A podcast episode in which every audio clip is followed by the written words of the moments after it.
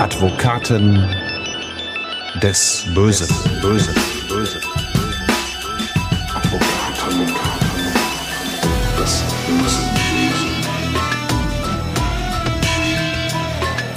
Herzlich willkommen zu Advokaten des Bösen, ein True Crime Podcast, in dem Strafverteidiger ihre eigenen wahren Fälle erzählen. Mein Name ist Simone Danisch, ich bin Journalistin, Radiomoderatorin und True Crime Fan und ich habe wieder einen Advokaten des Bösen mir gegenüber sitzen. Diesmal ist es Hans Reinhardt. Hallo. Ja, Hallo Simone.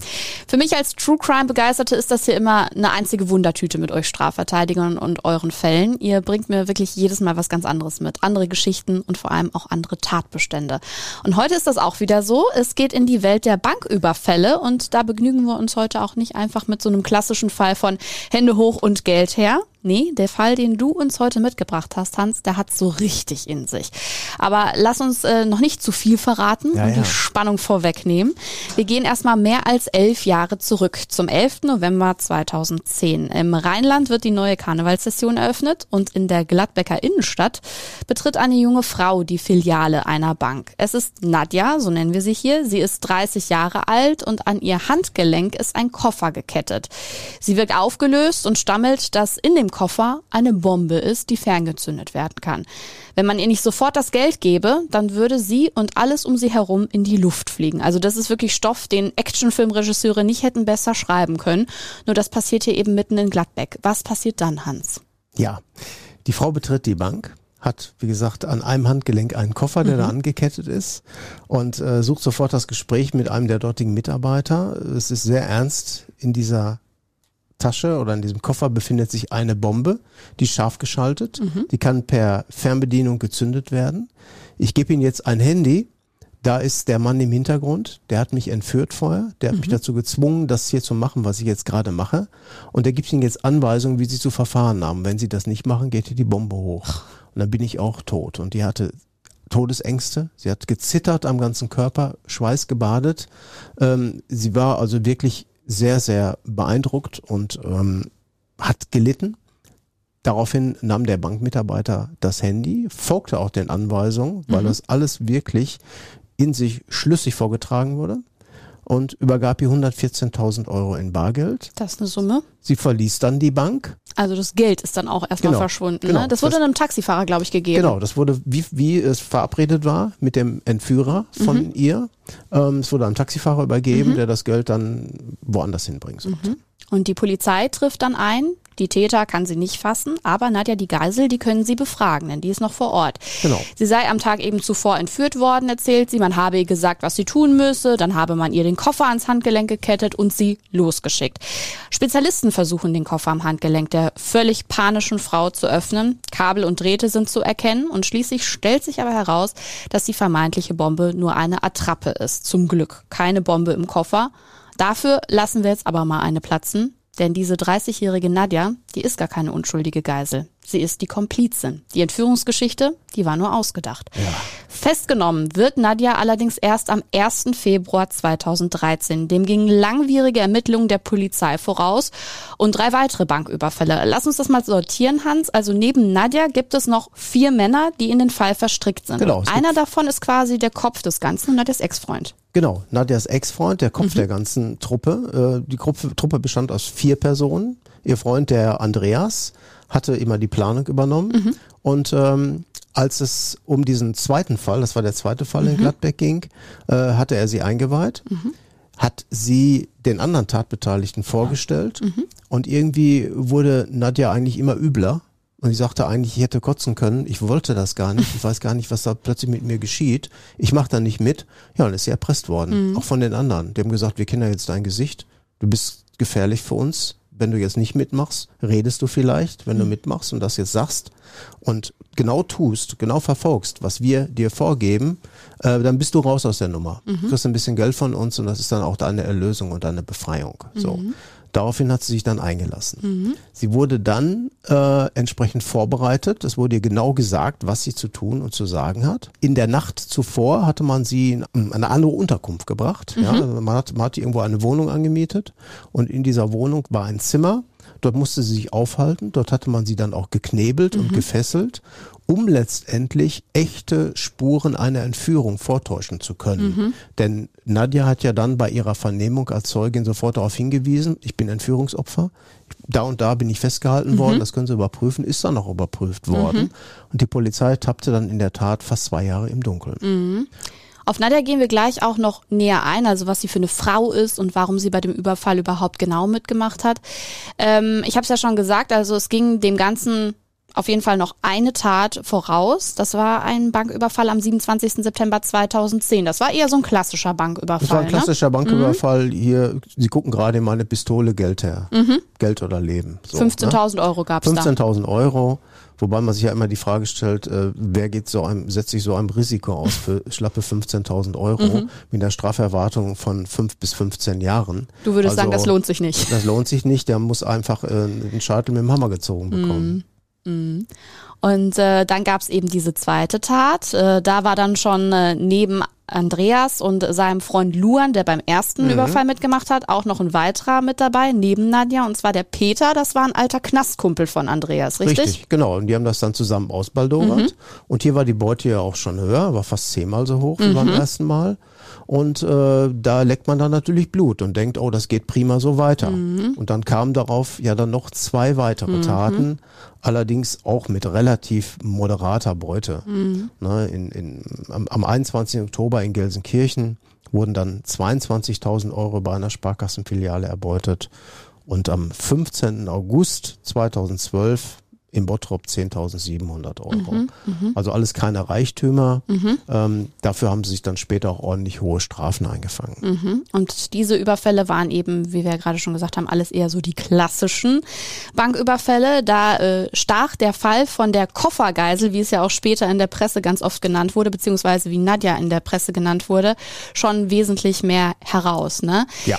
Ja, ähm, der Überfall soll dann eben der letzte gewesen sein, der am 15. August 2012, denn die Polizei kommt der ganzen Truppe auf die Spur. Wie genau? Letztendlich durch V-Leute, die sich im kriminellen Umfeld bewegt haben. Und dann äh, gibt's ja auch immer Täter, die sind redselig. Der eine oder andere erzählt was, so war das hier auch.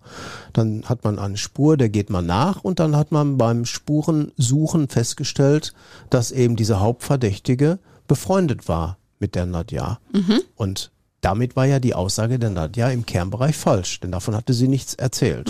So, also hat man überlegt, wie kriegen wir die jetzt?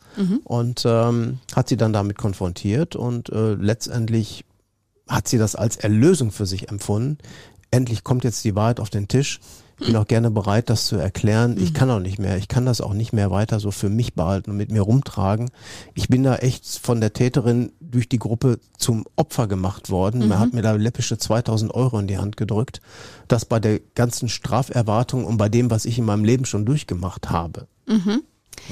Die Festnahme der vier Männer erfolgte, äh, wie gesagt, im Januar 2013. Und Nadja sind die Ermittler dann eben auf die Spur gekommen. Ich habe es ja vorhin gesagt, am 1. Februar 2013 wird sie festgenommen und wirkt dabei auf die Beamten schon fast erleichtert. Denn das schlechte Gewissen hat in all der Zeit schwer auf Nadjas Schultern gelegen, Hans.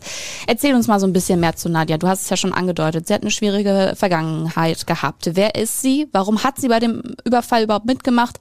Und wie ging es ihr damit? Ja, Nadja hatte eine, eine schwere Jugend. Sie hatte auch ein Elternhaus, äh, wo alles nicht glatt lief, ne? viel Alkohol im Spiel und Gewalt.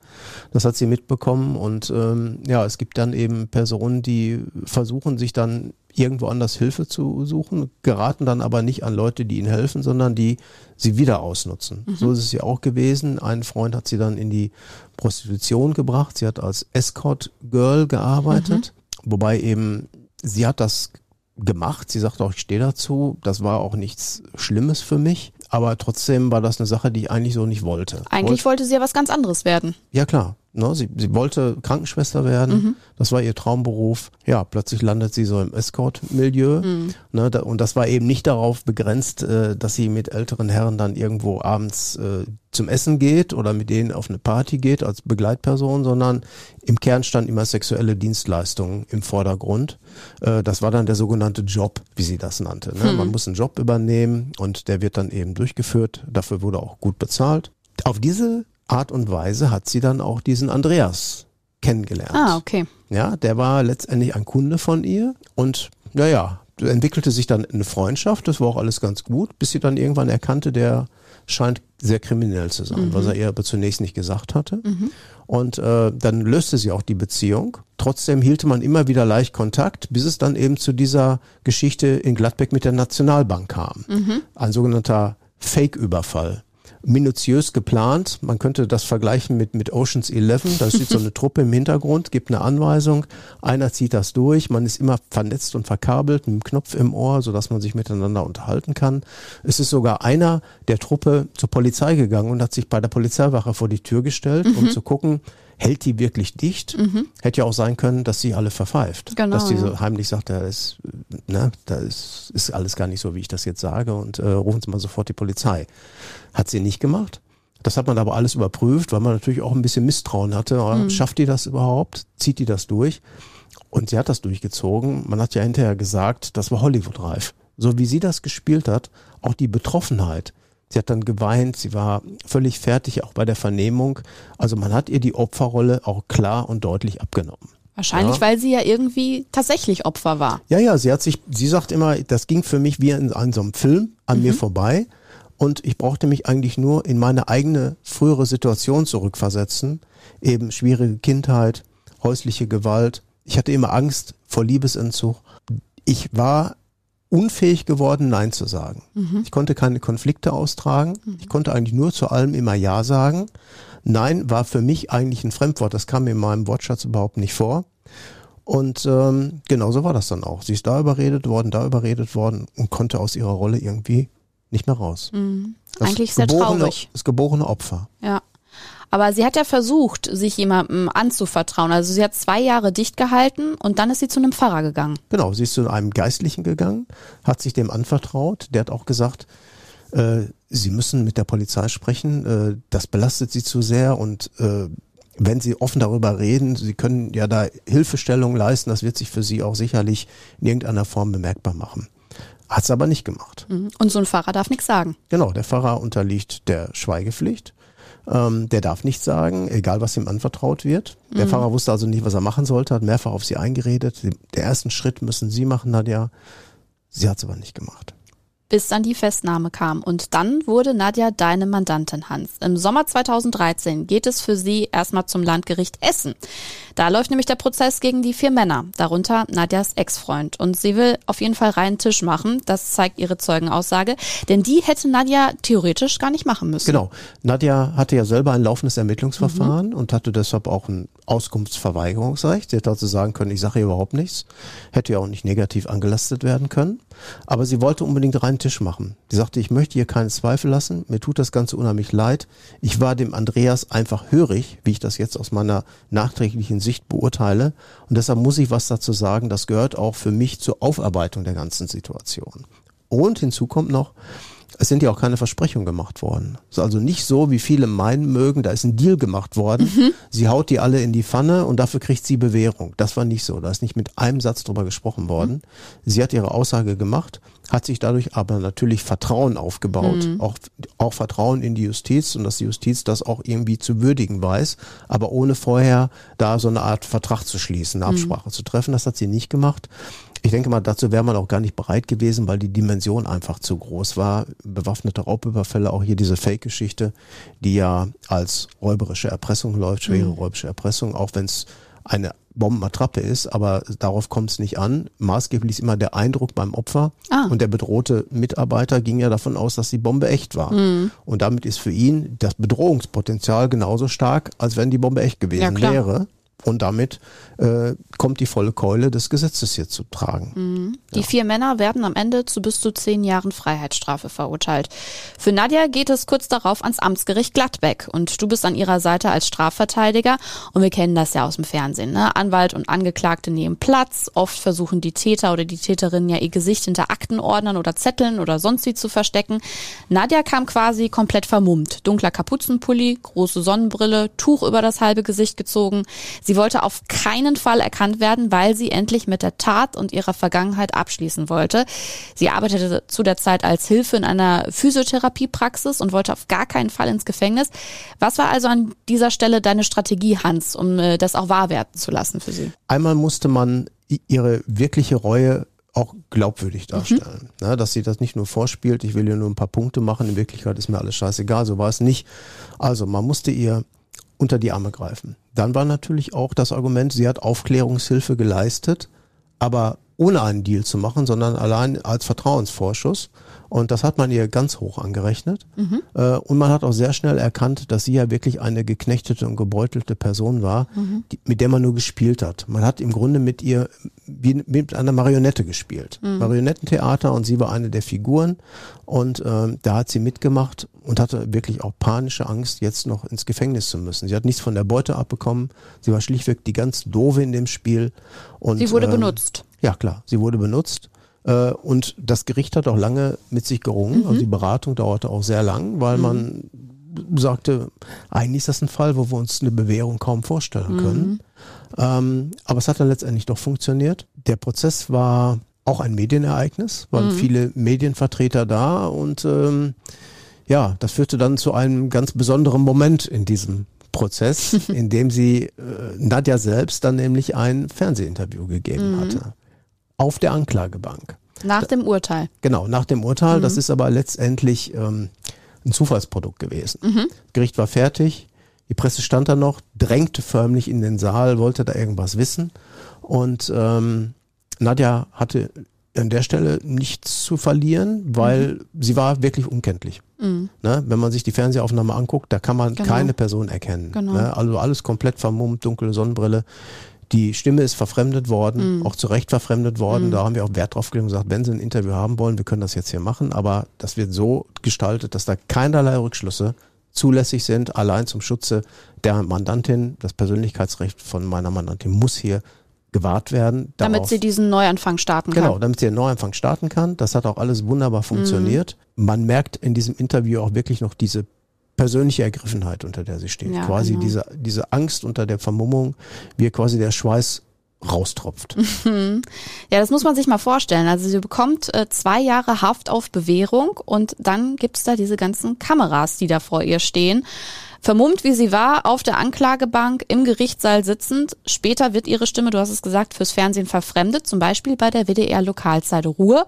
Aber das ist, was sie damals genau gesagt hat mein ganzes Leben, meine ganze Zukunft ist ja jetzt davon abhängig gewesen. Für mich, ob ich jetzt Bewährung kriege oder Gefängnis muss. Ich konnte mir nicht vorstellen, im Gefängnis zu sitzen mit anderen irgendwelchen schlimmen Schwerverbrechern. Diese Situation mit dem Interview, Hans, die war schon mehr als kurios, oder? Also äh, hast du sowas schon vorher erlebt? Nein, nein. Also dass ein, dass ein Angeklagter auf der Anklagebank ein Interview gibt, habe ich so noch nicht erlebt. Und ich habe schon, kann man mir glauben, viel erlebt. Mhm. Ähm, wie gesagt, war der Situation geschuldet. War eine spontane Situation, spontane Entscheidung von ihr. Ja, die Tat ist passiert. Karnevalsbeginn wollen wir die Jecken alle reinlassen, so hat sie gedacht, ne? damit meinte sie auch Pressevertreter. Mhm. Und äh, dann gebe ich denen, sage ich denen was und ist gut, dann lassen die mich auch gehen hinterher, mhm. keiner verfolgt mich. Mhm. Das haben wir auch gesagt, sag, wenn sie was sagt, lassen Sie bitte in Ruhe und gehen Sie sofort. Da hat sich mhm. auch jeder dran gehalten. Aber sie hatte natürlich Angst, dass man ihr dann nachfährt, im mhm. Auto nach Hause, guckt, wo steigt sie aus und dann macht man von ihr Fotos mhm. mit ihrem kompletten Gesicht und, und kann sie dann entsprechend zur Schau stellen. Klar, sowas ist ja ein gefundenes Fressen. Ja klar, ne? da wäre sie nicht da, wie, wie, wie ähm, diese, wie Paparazzis halt mhm. arbeiten. Ja? Mhm. Interviews mit Tätern eines Banküberfalls. Da kommen bei dem einen oder anderen an dieser Stelle vielleicht auch Erinnerungen an einen anderen sehr berühmten Fall hoch. Auch ein Banküberfall in Gladbeck, wie es der Zufall will. Äh, Stichwort 1988. Richtig der Name Gladbeck wird eigentlich immer mit dem schlimmen Gladbecker Geiseldrama mhm. verbunden, wo eben die Täter Rösner und Degowski, so hießen sie, die Namen kann man wohl auch nennen, weil sie sind hinlänglich bekannt und werden in den Medien ja auch ständig genannt. Ist, glaube ich, auch verfilmt worden vom WDR, ein Mehrteiler, meine ich. Ja. Und ähm, da wird die ganze Tat nochmal dargestellt. Hat zwei Todesfälle gegeben. Mhm. Man hat auch die als Geisel genommene Silke Bischof gnadenlos erschossen. Mhm. Ähm, ich kann mich dann noch dran erinnern, ich habe das damals im Fernsehen gesehen, wie das war. Da läuft einem echt kalten Schauer über den Rücken. Ähm, Und die Täter waren ja sehr redselig. Man hatte damals eben der Presse den Vorwurf gemacht, dass die Presse das angeheizt hätte. Ne? Die hätten also ständig, wären die da hinterher gewesen und wenn die sich zurückgehalten hätten, dann hätte vielleicht die Silke Bischof noch leben können. Ne? Genauso haben auch hinterher die Eltern von äh, oder Angehörige von der Silke Bischof geredet, die waren bei mir, die hatten mit mir damals gesprochen, die hatten mich damals beauftragt, gegen den Staat vorzugehen. Also da ging es um Staatshaftungsansprüche, die geltend gemacht werden sollen, nach dem Motto, die Polizei hätte das erkennen müssen, die hätte alles abriegeln müssen, die hätte es nie zulassen dürfen, dass die Presse so zudringlich wird. Dadurch wären die Täter erst recht noch angestiftet oder angestachelt worden, wie auch immer. Ähm, aber nach Prüfung im Ergebnis war das eine Totgeburt. Aber es war natürlich eine schwarze Stunde für den Journalismus, weil diese Interviews, die da teilweise in dem Bus, den die beiden entführt hatten und so Ja. geführt wurden und auch mit den Geiseln auch geführt Ja. wurden, mit Pistole am Kopf. Also diese Bilder haben viele von uns noch vor Augen. Und ich Ja. glaube, so eine Situation hat es da zum ersten Mal gegeben und hoffentlich auch zum letzten Mal. Ne? Genau, sind beide zu lebenslänglichen Haftstrafen verurteilt worden. 1991 war das Urteil beim Landgericht Essen, beim Schwurgericht ist das verhandelt worden. War auch ein sehr aufsehenerregender Prozess, äh, eben immer begleitet durch die omnipräsenten Fernsehinterviews. So krass war der Fall von Nadja ja glücklicherweise nicht, aber dafür besonders kurios. Hans, geht's Nadja heute gut? Weißt du da was? Ja, ich weiß, dass es Nadja gut geht. Ich hatte mit ihr Kontakt, das ist aber jetzt auch schon na, vor drei Jahren zufällig getroffen, bei einer anderen Gelegenheit. Und ähm, da ging es ihr gut. Die machte einen sehr guten Eindruck, hat sich auch stabilisiert, war auch in therapeutischer Behandlung und äh, hat komplett mit diesem damaligen Leben abgeschlossen. Ähm, das kann ich nur beglückwünschen, kann ihr dafür nur gratulieren, dass sie das wirklich geschafft hat. Das ist absolut die Ausnahme. Die meisten schaffen das nicht, fallen immer wieder in alte Rollenklischees zurück, insbesondere wenn sie gerade im Bereich des Rotlichtmilieus mal tätig waren. Das gibt so viele, sagen wir mal, finstere Gesellen, die sie dann ansprechen würden. Äh, oder eben auch das Opfer selbst erkennt. Ich kann ja auch einfacher Geld verdienen, aber ich muss natürlich dafür Sachen machen, die, ähm, naja, die andere eben nicht machen wollen. Aber davon hat sie komplett jetzt äh, abgesehen. Das finde ich sehr gut. Ich hoffe einfach für Nadja, dass sie ein neues, selbstbestimmtes Leben führen kann, ihre Pro Probleme aufarbeiten konnte. Ja, und wer weiß, vielleicht äh, ja doch noch ihren Traum vom Beruf als Krankenschwester oder irgendwie sowas in der Art erfüllen konnte. Damit sind wir am Ende von Akte 10 angekommen. Schauen wir doch noch schnell, eben schnell, welche Akte bei dir aktuell ganz oben auf dem Schreibtisch liegt, Hans. Ja, ganz oben aktuell liegt eine Akte, da geht es um eine Revisionshauptverhandlung beim Bundesgerichtshof, die in diesem Monat ansteht. An höchster Stelle. Genau, das ist die Seltenheit. Normalerweise werden ja Revisionsverfahren im schriftlichen Verfahren entschieden. Hier war es aber so, es ist eine Revision der Nebenklage, wo ich ausnahmsweise mal auch eine Nebenklage bearbeitet habe, eine Opfervertretung. Ähm, auch ein, ein, ein ganz schlimmer Fall. Man muss sich das nur einfach mal vorstellen. Da geht ein, ein Mann im mittleren Alter, der ist feiern in Münster, in der Kneipengegend, mitten in der Innenstadt. Es ist nachts 12 Uhr, 1 Uhr. Er verlässt die Kneipe und äh, wird angerempelt von jemandem oder er rempelt zufällig jemanden an. Und äh, der reagiert völlig außer sich, zieht sofort ohne Vorwarnung ein Messer, sticht ihm das Messer in die Nieren, zieht ihm das Messer einmal quer übers Gesicht und sticht nochmal auf ihn ein. Der geht zu Boden, ähm, überlebt, schwerste, schwerste Entstellung im Gesicht und ähm, ja, die, der, der, der Prozess beim Landgericht in Münster hat dazu geführt, dass einer der Täter freigesprochen worden ist, aus für mich völlig unverständlich, nicht nachvollziehbaren Gründen. Das haben wir mit der Revision angegriffen und äh, der Bundesgerichtshof wird sich dem annehmen. Ich denke mal erfolgreich. Da sind wir auf jeden Fall gespannt. Dann hören wir vielleicht auch mal hier im Podcast von diesem Fall.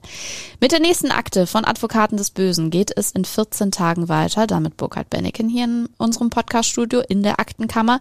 Die könnt ihr euch übrigens auch unter anderem auf Instagram anschauen. Da gibt's auch noch viele weitere Infos rund um den Podcast und die Advokaten des Bösen.